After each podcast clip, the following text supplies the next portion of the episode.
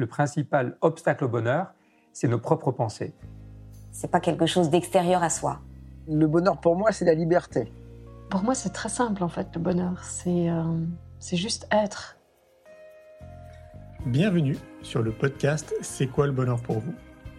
Je m'appelle Julien Perron, je suis le réalisateur du film C'est quoi le bonheur pour vous? Pendant plus de 4 ans, je suis parti à travers le monde pour interviewer 1500 personnes autour de cette question fondamentale. À travers ce podcast, on parlera bien-être, développement personnel et médecine douce. Je vous souhaite un merveilleux voyage sur la route de la connaissance de soi.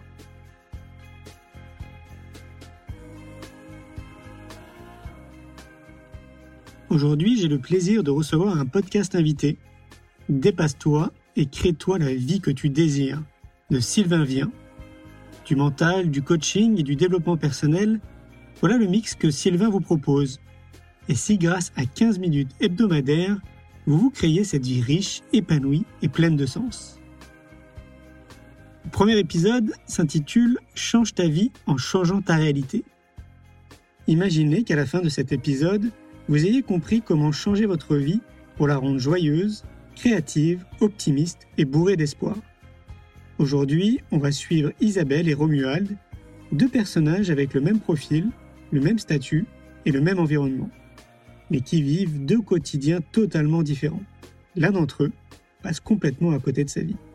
Je vous souhaite une belle écoute.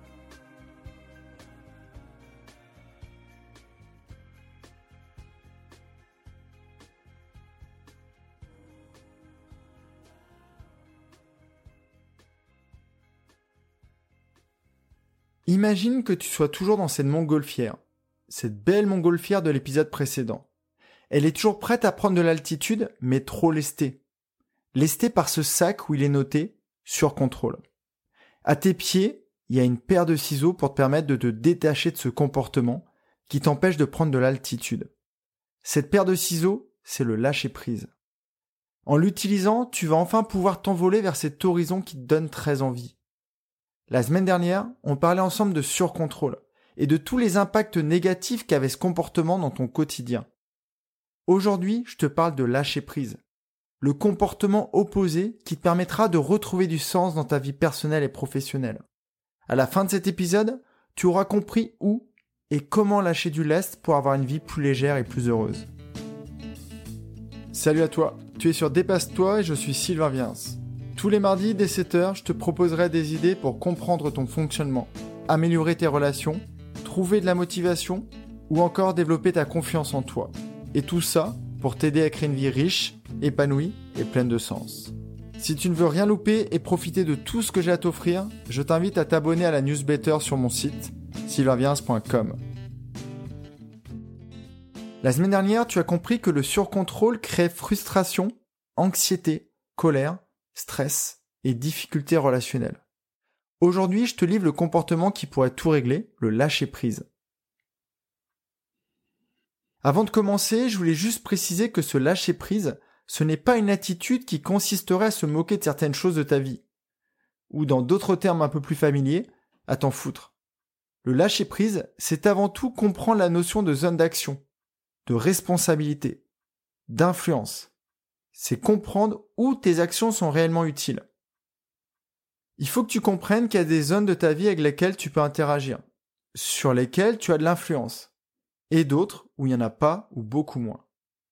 Par exemple, tu peux agir sur tes idées, tu peux agir sur tes pensées, sur tes actions, sur les efforts que tu fais pour obtenir quelque chose. En revanche, tu ne peux pas agir directement sur la météo. On en avait parlé la semaine dernière. Vague ou pas vague, soleil ou pas soleil tu ne peux pas non plus agir sur le passé, et pas directement ou pas concrètement sur le futur. Tu ne peux pas dicter les comportements des autres pour essayer de corriger leurs erreurs, ou peut-être les actions qu'ils entreprennent. L'idée ici, c'est vraiment de comprendre dans quel domaine tu peux agir, et ainsi éviter tous les inconvénients euh, liés au surcontrôle. Quand tu veux modifier quelque chose sur laquelle tu n'as aucun pouvoir, ou modifier quelque chose que tu ne devrais pas. Je ne vais pas à nouveau te relister tous les inconvénients du surcontrôle. Mais je voulais donner d'autres exemples. Par exemple, si tu cherches un emploi, tu peux faire le maximum pour soigner ton apparence. pour travailler ton pitch, raconter ton histoire, et pour écrire un CV qui donne envie d'être lu. En revanche, tu ne peux pas jouer sur la décision finale de celui qui pourrait être ton futur employeur. Tu ne peux pas influencer la manière dont tu vas être reçu en entretien. Tu ne peux pas non plus décider des questions qui vont être posées. Encore un autre exemple. Tu as décidé de t'épanouir grâce à la lecture, et peut-être à l'écoute de certains podcasts, comme le mien. Ou peut-être aussi grâce à des exercices que tu pratiques quotidiennement. Yoga, méditation ou d'autres choses. Donc tu te sens mieux, mais tu sais que cette situation pourrait être encore meilleure si les gens qui t'entourent faisaient aussi des efforts. Sauf qu'on a vu dans le dernier épisode que tu ne dois pas les obliger. Tu ne peux pas obliger ton environnement familial ou amical à faire pareil. En revanche, ce que tu peux décider, c'est de la fréquence de tes rencontres avec eux. Et ça, c'est ta responsabilité. C'est toi qui décides à quelle fréquence tu les vois. Faut vraiment que tu comprennes que dans ta vie, il y a deux domaines. Le domaine que tu peux contrôler et l'autre. Alors, quels sont les impacts positifs du lâcher prise dans ta vie? Il y en a beaucoup, beaucoup, mais j'ai fait le focus sur certains d'entre eux. Donc, je pourrais te faire la démonstration inverse de ce que je t'ai expliqué la semaine dernière, vu que le lâcher prise, c'est le comportement opposé au surcontrôle. Quand tu lâches prise, tu vis moins d'anxiété, tu ressens moins de stress car tu acceptes les événements de la vie avec plus de souplesse, car tu sais ce que tu peux ou ne pas contrôler. Quand tu lâches prise, tu as de meilleures relations avec les autres, ceux qui t'entourent, car tu leur fais confiance, tu ne leur imposes pas ta vision du monde, tu vis avec leur imperfection, tu peux accepter les erreurs qu'ils pourraient être amenés à faire, tu acceptes aussi le fait que ta réalité est différente de la leur. Quand tu lâches prise, tu as plus de temps pour les choses importantes de ta vie, car tu en perds moins sur des choses futiles. Ou encore une fois, des choses importantes mais sur lesquelles tes actions n'ont pas de résultat.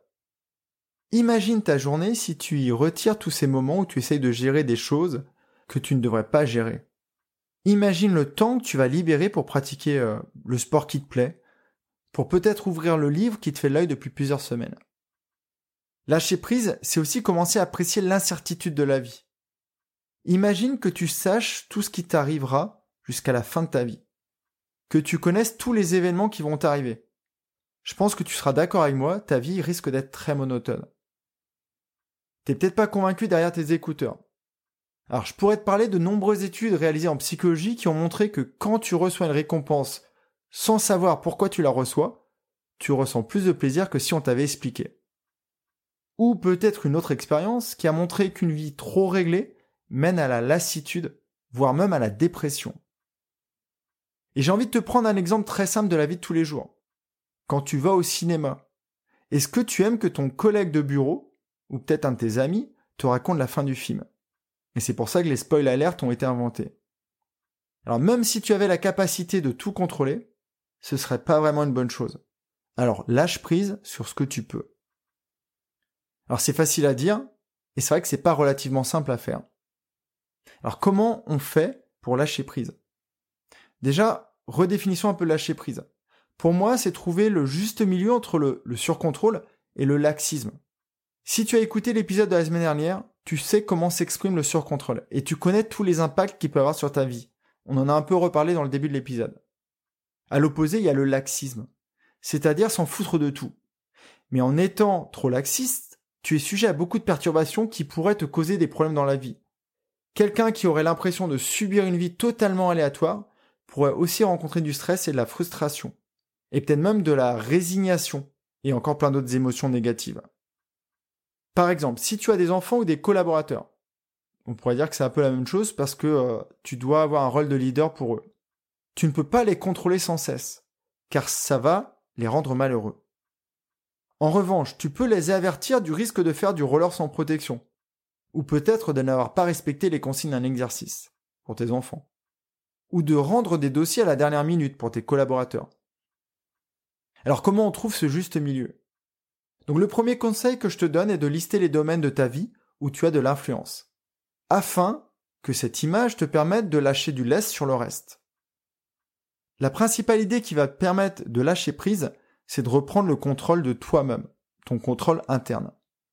Par exemple, si tu apprends à reprendre le contrôle de toi, tu pourras accepter plus facilement de moins en avoir sur l'extérieur.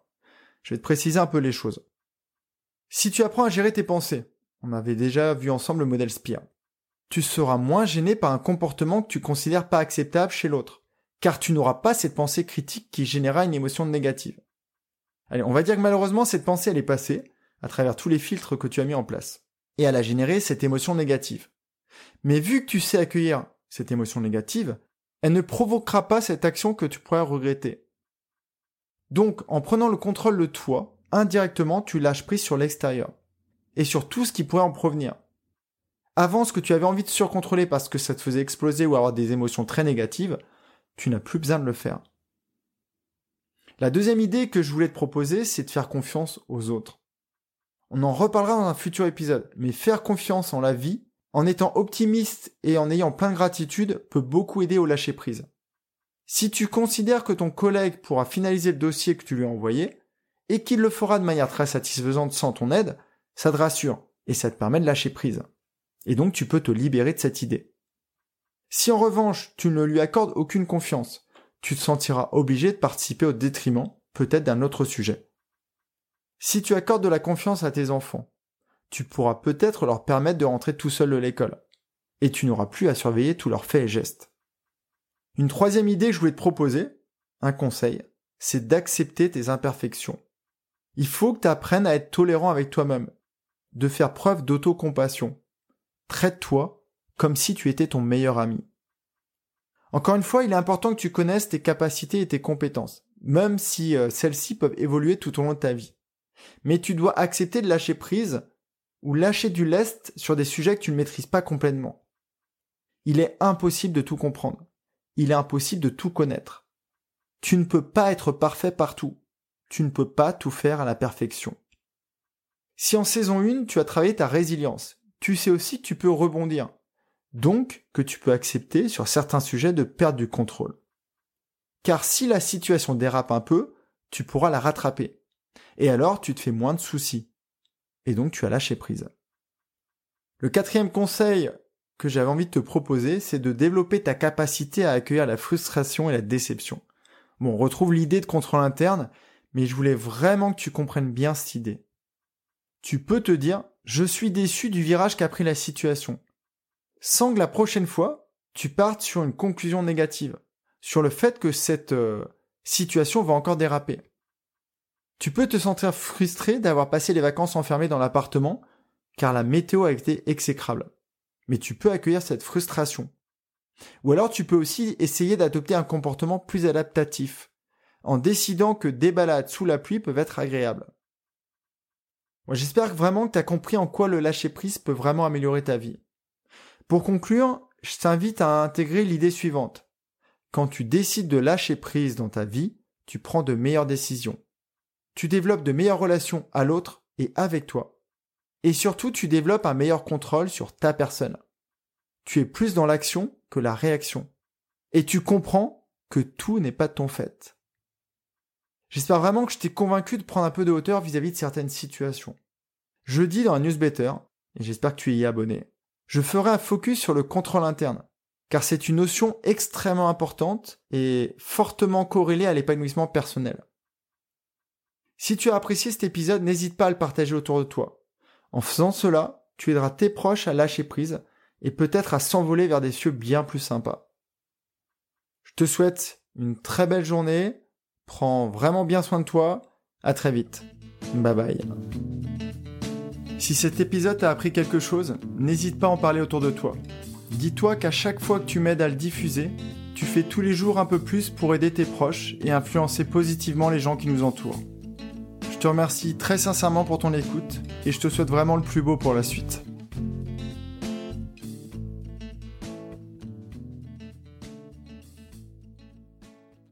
Calmer son mental pour devenir heureux. À la fin de cet épisode, grâce à Loïc, qui a calmé son mental, vous allez comprendre comment arrêter de penser trop, comment arrêter de penser qu'être intelligent rend malheureux. Vous avez envie de mettre votre cerveau en pause pour enfin être heureux? Alors, je vous souhaite une belle écoute. Ça peut être des comportements qui bouffent la vie. Surcontrôle, perfectionnisme, syndrome de l'imposteur, ou des phrases qui bouclent dans ta tête. J'en ai marre de me poser trop de questions. Où est ce satané bouton pause? Je ne serai jamais heureux à cause de mon cerveau. Voilà le genre de questions que Loïc se posait. Il ne croyait jamais pouvoir comprendre et être compris par les autres. Il ne pensait jamais réussir à alléger sa charge mentale. Il avait envie de changer le monde alors qu'il n'arrivait même pas à améliorer le sien. Il voyait son cerveau et ses pensées comme des ennemis, ce qui le faisait croire que jamais il n'aurait droit au bonheur. Si tu t'es reconnu un tout petit peu dans ces phrases et dans les comportements de Loïc, laisse-moi quelques minutes pour te rassurer, pour te donner des conseils, et surtout pour te montrer que le fait d'avoir un fonctionnement mental un peu différent permet d'avoir une vie très riche, épanouie et très heureuse. Salut à toi, tu es sur Dépasse-toi et je suis Sylvain Viens. Tous les mardis dès 7h, je te proposerai des idées pour comprendre ton fonctionnement, améliorer tes relations, trouver de la motivation ou encore développer ta confiance en toi. Et tout ça pour t'aider à créer une vie riche, épanouie et pleine de sens. Si tu ne veux rien louper et profiter de tout ce que j'ai à t'offrir, je t'invite à t'abonner à la newsletter sur mon site sylvainviens.com. Aujourd'hui, je voulais remercier Émilie qui vit au Canada et qui m'a écrit Waouh, ta dernière lettre m'a fait capoter. Je me suis vu discuter avec toi, c'était trop fort. J'adorais t'écouter le mardi. Maintenant que je suis inscrite, j'attends avec impatience tes conseils du jeudi. Tu ne peux pas savoir comment ça me fait du bien. Gratitude. Alors merci Émilie pour ton message et j'en profite pour passer bonjour à tous ceux qui m'écoutent au Canada et plus précisément au Québec. Merci beaucoup. Revenons au sujet du jour. Certains pensent qu'avoir un cerveau qui tourne beaucoup, c'est génial. Mais souvent, ce fonctionnement mental différent s'accompagne de troubles. Le perfectionnisme, le syndrome de l'imposteur, le questionnement perpétuel, l'incompréhension des autres, l'isolement, l'ennui, et beaucoup trop souvent le malheur qui l'accompagne. J'ai envie de te parler de Loïc, de sa vie et de pourquoi on a longuement échangé ensemble. Très jeune, Loïc a des problèmes à l'école. Il est souvent isolé dans la cour car il n'arrive pas à s'adapter aux jeux des autres. Et quand par chance il est convié à jouer, très rapidement une règle non respectée, un comportement non fair-play d'un joueur ou la détresse d'un autre enfant le fait basculer vers la tristesse ou la colère. Il ne supporte pas qu'un enfant puisse être violent, irrespectueux ou juste méchant avec un de ses pères. Voir un enfant battu, critiqué ou harcelé lui est impossible. Durant quasi toute sa scolarité, il s'ennuie en classe. D'un côté, des cours trop longs, manquant d'intérêt, quelquefois dispensés par des professeurs dont il ne partage pas les valeurs. Et de l'autre, des exercices souvent trop simples qu'il réalise rapidement, par rapport à ses autres camarades. En cours, Loïc est souvent distrait par ce qu'il voit à travers la fenêtre, dans la cour, peut-être des oiseaux qui fabriquent leur nid, ou quelquefois juste à cause d'un de ses camarades qui appuie frénétiquement sur son stylo. L'odeur du Véleda l'importune tellement qu'il fait le pitre pour finir dans le couloir. Le soir, Loïc se refait toute sa journée dans sa tête, de son lever jusqu'au moment de son coucher, en se focalisant sur ce qu'il aurait pu faire mieux, sur ce qu'il aurait pu dire de manière différente. Ou alors il essaye de comprendre les attitudes de ses camarades qui semblent ne pas être comme lui. Quand par chance il s'endort tôt, il peut se réveiller en pleine nuit, avec un cerveau qui repart dans les tours trop rapidement. Il n'est plus là à se reposer, mais déjà dans la journée qui l'attend, souvent en se focalisant sur ce qu'il craint. Une phrase lui revient souvent en tête. Mais où est ce satané bouton pause Comment je fais pour arrêter mon cerveau? Loïc est conscient de certaines surcapacités, telles que la lecture, le calcul, la résolution de problèmes. Malheureusement, plus il s'enfonce, plus il se sent malheureux, plus il s'embourbe dans ses problèmes sans même penser à basculer côté solution. La créativité a toujours été un domaine dans lequel Loïc excelle, que ce soit dans la création de structures en Lego, dans l'invention d'histoires, dans le dessin. Mais il ne pense pas utiliser cette créativité pour trouver des solutions. Des solutions à ce qui l'embête. À l'époque, il n'utilise cette créativité que pour se créer des scénarios catastrophes.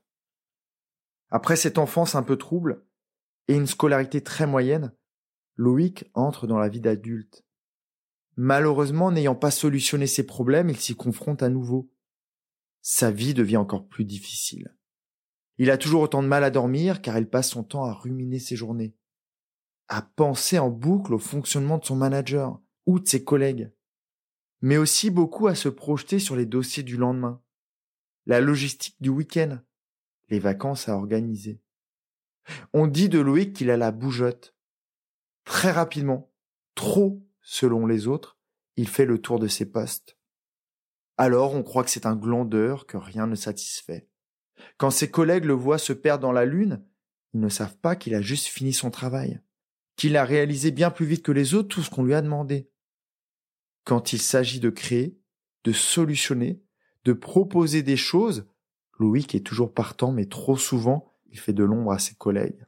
Bien sûr, involontairement, mais il ne comprend pas leur mépris.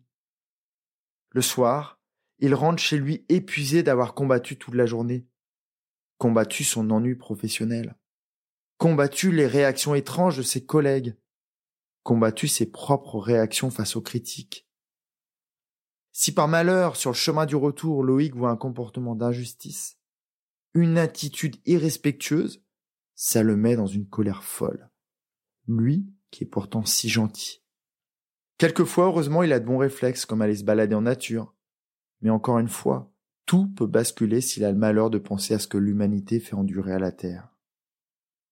Quelquefois, un mot, une expression sur le visage de sa conjointe le fait exploser ou au contraire le résigne. Dans ces mots, il me parle d'envolée mentale. Il part dans ses pensées. Il se crée des histoires plus affreuses les unes que les autres. Il me raconte entre autres une anecdote. Un jour où sa conjointe rentre chez eux en oubliant de l'embrasser. Sur un bout de papier, il me décrit sa réflexion. Elle ne m'embrasse pas. Elle ne m'aime pas. Normal. Je ne suis pas un bon conjoint. Je ne la mérite pas à force de tout le temps se questionner, se remettre en cause, il a réussi à détruire son estime de lui-même. Bref, Loïc est extrêmement malheureux, très en colère, mais ne sait pas pourquoi. Lui qui pense pourtant être une personne très bienveillante, très empathique, trop, bien trop sensible d'après lui. Il pense ne pas être adapté à un monde qu'il considère cruel, individualiste, corrompu, irrespectueux. Quand on en parle la première fois, il s'écroule devant moi car il est bourré de croyances qui le limitent. Il pense ne pas pouvoir changer. Normal, ça fait plus de trente ans qu'il vit tout ça. Il pense que comme le monde ne changera pas, il ne sera jamais bien. Et ça lui fait penser à des solutions bien trop radicales. Il pense que jamais il ne comprendra les autres. Et surtout, il commence à se demander s'il n'est pas un peu malade. Son objectif est simple ne plus être malheureux. Quand je lui demande de le reformuler de manière plus positive, il me rétorque Non, non, je ne cherche pas le bonheur, juste être moins malheureux. Au fil des séances, de nos échanges, Loïc comprend qu'il n'est pas le seul, qu'autour de lui, il y a des personnes comme lui qui pensent différemment, qui sont peut-être plus sensibles au monde qui les entoure. Lui qui a juste tendance à se focaliser sur celles qui sont différentes qui bafoue ses valeurs à longueur de journée. Plus on parle, plus il se rend compte qu'il connaît des personnes comme lui, souvent anxieuses. En fait, il en repère dans toutes les phases de sa vie. Et plus on en parle, plus il fait référence à ses connexions instantanées avec elles. Il comprend alors pourquoi avec ces mêmes personnes, c'est plus simple, c'est plus facile de parler. Tout est plus fluide, débattre, ouvrir son cœur, parler de ses problèmes. Avec lui, on va travailler à corriger sa négativité, pour qu'il comprenne que le monde n'est pas cruel, mais qu'il a tendance à se focaliser sur des choses qui ne lui font pas du bien. En acceptant son fonctionnement différent, il comprend que peut-être une personne normale ne se pose pas autant de questions, qu'elle réagit dans la vie de manière plus automatique, sans se soucier autant des autres, et que les valeurs qui tiennent à cœur à Loïc sont peut-être moins présentes chez les autres. Plus on en parle, plus Loïc transforme sa colère en compassion, et plus il change sa vision du monde. Une grande partie du travail hors séance va lui permettre de calmer son mental, de le laisser un peu souffler. La méditation pour lui est un truc de gourou, pour les percher.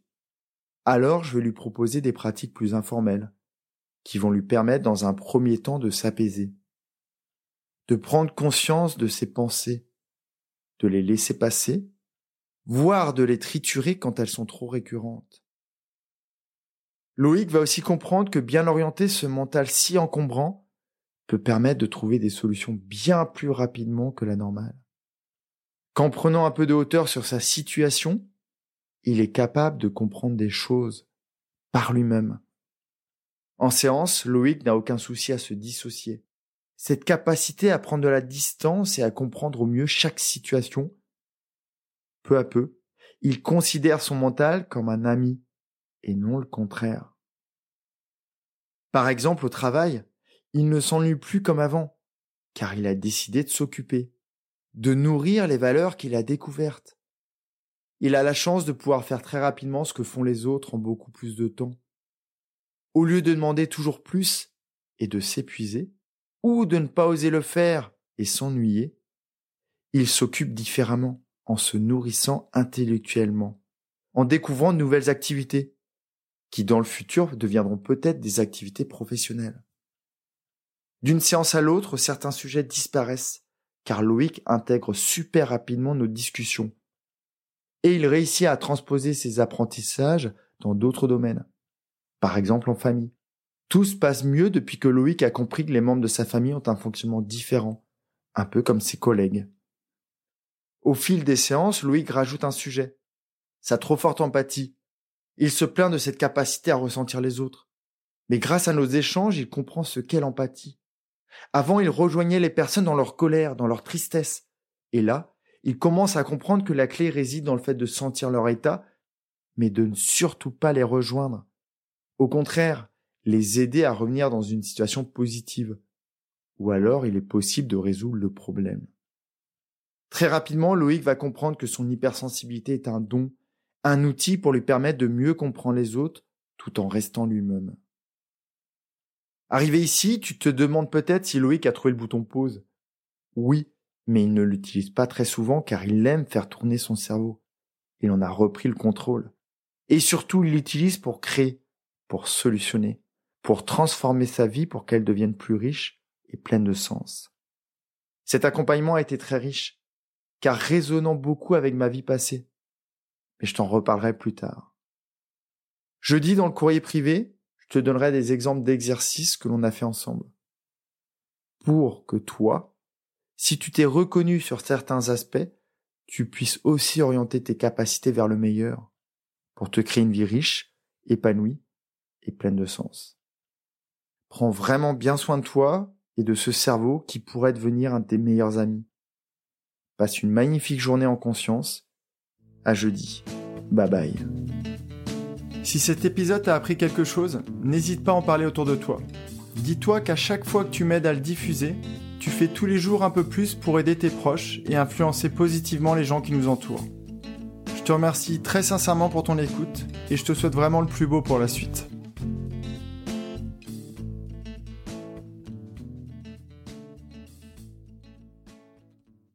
Comment être heureux en acceptant ses faiblesses?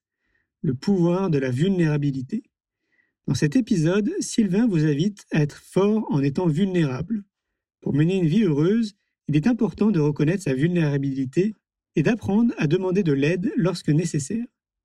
Faire appel au coaching est l'une des façons de bénéficier de cet accompagnement pour apprendre à mieux gérer ses émotions et à mieux comprendre ses besoins profonds. En bref, faire preuve de courage et accepter sa vulnérabilité est un levier de vie pour avancer sur le chemin d'une vie plus épanouissante. Je vous souhaite une belle écoute. Certaines personnes se pensent fragiles car leurs parents leur ont répété ça sans cesse. A contrario, d'autres ont entendu des ne pleure pas, sois fort, tu dois résister. Et à l'âge adulte, elles sont devenues des personnes incapables de demander de l'aide ou de montrer le moindre signe de vulnérabilité. Certaines se sont même déconnectées de leurs sensations corporelles pour ne plus souffrir. C'est le cas de Sandy. Elle ne pleure pas. Elle ne demande jamais d'aide. Elle fait tout, tout le temps, toute seule. Et là, elle est proche de l'épuisement. Tu n'en aurais jamais entendu parler si son mari ne m'avait pas contacté pour l'aider à retrouver l'équilibre. Dans cet épisode, je t'explique comment Sandy s'est sortie de cette situation. Et par la même occasion, dans dix minutes, tu auras des idées supplémentaires dans ta besace qui te permettront d'avancer vers cette vie riche, épanouie et pleine de sens. Bienvenue sur Dépasse-toi. Je suis Sylvain et la promesse de mon podcast est simple t'aider à te créer la vie que tu mérites. Quand je ne suis pas devant le micro, j'accompagne des personnes sensibles à se transformer. Et au fil des épisodes, je vais te partager les prises de conscience qu'elles ont eues et qui leur ont permis de s'épanouir. Tu vas comprendre entre autres comment mieux te connaître, avoir de belles relations, apaiser ton mental et trouver ta place, celle où tu te sentiras aimé et reconnu à ta juste valeur. Si tu veux profiter de tout ce que j'ai à t'offrir, abonne-toi à mon courrier privé sur sylvainviens.com. Installe-toi confortablement, je te souhaite une très belle écoute. Avant de parler de vulnérabilité de force, je tenais à remercier Adèle.sddk pour son commentaire sur Apple, 5 étoiles, intitulé Quelle belle découverte. Il a été très bavard et élogieux, et je ne vais te lire qu'un extrait de son commentaire. Il m'écrit J'apprends à me connaître un peu plus à chaque épisode. Merci à Sylvain de transmettre ces ondes qui nous permettent de nous identifier à ta voix, à tes expériences et à ton vécu. Surtout, merci de nous permettre de transformer tout ce poids en potentiel infini. Si vous passez par ce commentaire, continuez de croire en vous en permanence. Arrêtez de douter et faites confiance à Sylvain pour vous accompagner dans cette démarche. Du love et de la paix. Merci Adèle pour tes mots très beaux et très encourageants. J'espère que tout le monde aura ressenti la belle intention de ton message. Encore merci à toi. Reprenons notre sujet du jour, la force et la vulnérabilité. Avant de rencontrer Sandy, je rencontre son mari. C'est lui qui m'adresse la demande. Il n'en peut plus de voir sa femme se liquéfier un peu plus au fil des jours. Dans son message, il m'indique que Sandy m'écoute, mais que jamais elle ne me fera une demande directe, car elle ne demande jamais d'aide. Je rencontre Sandy quelques jours après l'échange avec son mari j'ai la croyance personnelle que la demande doit venir directement de la personne qui a besoin de mon accompagnement. Mais là, j'accepte. Les premières minutes confirment ma croyance. Face à moi, j'ai une femme de 43 ans qui paraît costaud, solide comme un roc et relativement stable. Dans un premier temps, je me dis que son mari a peut-être exagéré la situation. Face à moi, Sandy a une expression faciale assez neutre, voire souriante. Je ne vois ni tristesse, ni inquiétude dans ses yeux. Une question me traverse l'esprit. Son mari aurait-il fait des projections sur sa femme? Je lui pose tout simplement une première question. Comment tu te sens, Sandy? Elle me parle de sa situation en me regardant droit dans les yeux sans laisser rien apparaître. Et puis, j'ai quelques doutes. Je lui repose la même question en insistant sur le mot réellement. Comment te sens-tu réellement, Sandy? Là, sa posture se transforme. Ses épaules relevées jusque-là s'abaissent. Ses bras croisés s'ouvrent. Sa posture devient bien moins rigide. Ses mouvements, plutôt limités, prennent de l'amplitude. Et là, je repère des signes d'instabilité. Dès le début de l'entretien, Sandy gérait. Ses phrases étaient courtes, synthétiques, directes, sans furiture. Mais là, elle est beaucoup plus hésitante. On dirait que son masque de la combattante s'est fissuré il ne lui faudra pas longtemps pour verser quelques larmes. Elle va s'en excuser en me disant que d'habitude, elle ne pleure jamais. D'habitude, elle est plus solide que ça. Au fil de ce premier échange, j'apprends qu'elle a toujours été le pilier de sa famille. Elle s'est occupée de sa maman et de son papa depuis très jeune. Elle a pris le relais de ses parents auprès de ses frères et sœurs. Sur la cour d'école, sur les bancs de la faculté, elle a pris l'habitude de se rapprocher des personnes qui avaient besoin de son soutien. Plus tard, elle a aussi choisi un mari cherchant une base solide, une femme forte. Bref, depuis sa naissance, elle porte à bout de bras toutes les personnes qu'elle croise. Elle croit que c'est sa mission. Mais au fil des années, le poids porté est devenu de plus en plus lourd. Sa santé mentale est précaire. Elle souffre d'insomnie et de perte de mémoire. Son corps, quant à lui, souffre de lumbago et de cervicalgie. Elle m'avoue qu'elle n'a pas le droit de se sentir faible. J'en profite pour lui raconter l'histoire d'une cliente, Sarah, qui avait le même profil qu'elle. Professionnellement, Sarah était une dirigeante accomplie, capable de gérer de grands moments de stress et de prendre des décisions majeures. Dès qu'une situation de crise montrait le bout de son nez, Sarah était parachutée sur les lieux de la bataille. Amicalement, Sarah était le pilier de son groupe d'amis. On ne savait jamais trop ce qu'elle ressentait, mais elle était toujours là pour supporter et soutenir les autres. Avec son mari et ses enfants, c'était pareil, un vrai rock. Elle portait sa famille, ses amis, ses clients, et un jour, elle n'a pas entendu son réveil sonner. Pendant quasiment un an, elle ne s'est plus occupée que d'elle-même, et tous ses proches ont dû apprendre à faire avec. Je vois bien que Sandy n'aime pas cette histoire. Alors, je lui propose de modifier tout simplement le scénario. Sandy, imagine. Tu croises Sarah un mois avant son incapacité à entendre son réveil et à se lever de son lit. Que pourrait-il se passer? Elle va prendre quelques longues secondes et me répondre. Sarah se rend compte de la situation, elle demande de l'aide à un coach et ensemble, ils mettent en place des barrières pour éviter la sortie de route. Sarah comprend vite que son entourage et elle-même auraient tout à gagner au changement qu'elle va mettre en place. J'accepte ce nouveau scénario et c'est ce que l'on va faire ensemble. Ajuster ses comportements pour qu'elle profite d'une vie plus légère en déposant toutes ses responsabilités qui l'épuisent. Et toi, as-tu reconnu des ressemblances entre ton histoire et celle de Sarah ou Il n'est pas rare de voir des personnes sensibles complètement déconnectées de leurs sensations.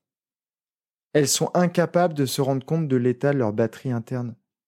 Il y a plusieurs stades. Le premier, ne pas se rendre compte de son épuisement. Le second, s'en rendre compte mais ne pas oser le dire. Et le troisième, oser le dire, mais ne pas savoir comment se recharger. Et toi, tu en es où? T'écoutes-tu suffisamment? Demandes-tu cette aide au premier signe de faiblesse? Ou comme Sarah, tu espères que ça passera par magie? Quelles que soient les réponses à ces questions, écoute bien jusqu'à la toute fin de cet épisode ce que l'on a fait avec Sandy car notre collaboration était très intéressante. L'idée du travail avec Sandy était de plusieurs ordres.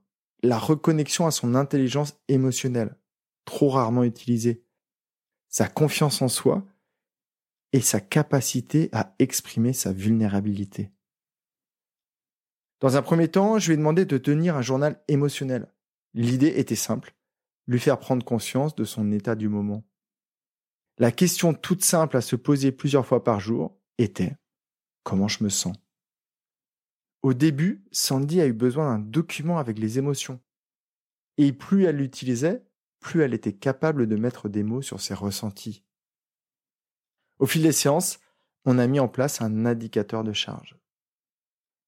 Associé à ce journal, je lui ai demandé de pratiquer quelques exercices de pleine conscience afin qu'elle calme son mental et qu'elle continue sa reconnexion au corps. Elle a passé de longues minutes à faire des body scans. Ces pratiques lui ont aussi permis de réduire sa forte capacité à juger. Car quand on se pense indestructible, on a beaucoup de mal à voir de la faiblesse chez les autres. Quand Sandy a calmé sa partie d'elle critique et jugeante, ses relations avec les autres se sont améliorées et la sensibilité de son mari a pu enfin s'exprimer. Avec Sandy, on est allé aussi explorer les croyances limitantes associées à ce besoin d'être fort. On s'est rendu compte qu'elle ne faisait aucune nuance dans sa vie. Soit une personne était forte, soit elle était faible. Ça nous a permis de mettre le doigt sur sa rigidité mentale, et ensemble on a déconstruit un bon nombre d'idées qui la bloquaient. Selon elle, les émotions devaient être cachées. Selon elle, les personnes qui demandent de l'aide sont sujettes à se faire manipuler. Elle s'est aussi rendue compte au fil des échanges que l'on pouvait être fort et s'autoriser à pleurer. Ou que des personnes qu'elle pensait faibles avaient d'énormes ressources et étaient extrêmement résilientes. Après ça, elle avait compris qu'être vulnérable ne voulait pas dire faible. On a travaillé sa capacité à exposer sa vulnérabilité. Je lui ai demandé de partager quelques événements de son journal avec des personnes de confiance. Son mari dans un premier temps, sa meilleure amie de faculté dans un second temps. Petit à petit, graduellement, elle a exposé ses émotions, ses ressentis, et elle a osé faire apparaître ses failles au grand jour. Rapidement, ses proches ont compris que Sandy n'était qu'une humaine, et qu'elle ne pouvait toujours pas tout prendre en charge. La Sandy de fin d'accompagnement était bien plus légère, les yeux bien plus pétillants, et surtout, elle avait retrouvé un équilibre de vie lui permettant de garder ses primes et ses promotions avec un planning plus léger. Plus aucun signe de burn-out ou de réunion houleuse. Petit bonus de fin d'accompagnement. Ces changements de posture et de comportement dans son couple ont laissé apparaître quelques trous dans la raquette de son mari. Échange de bons procédés, elle lui a offert un accompagnement afin qu'il développe son autonomie, sa confiance, sa prise de décision et sa capacité à gérer le quotidien. C'est important de comprendre que quand une personne change dans un système, c'est tout le système qui évolue. Peut-être qu'un jour je te raconterai les aventures de son mari. En attendant, Sandy est repartie profiter de toutes ses prises de conscience. Et aujourd'hui, quand elle sent que sa batterie est faible, elle s'autorise à demander de l'aide. Si tu as aimé cet épisode, il plaira sûrement à un de tes proches, alors pense à le lui partager tout de suite. J'espère aussi qu'il te donnera envie de me laisser un avis 5 étoiles sur ta plateforme d'écoute. On se retrouve jeudi dans mon courrier pour faire encore un pas de plus vers la vie que tu mérites. Prends vraiment bien soin de toi et passe une très belle journée. Bye bye.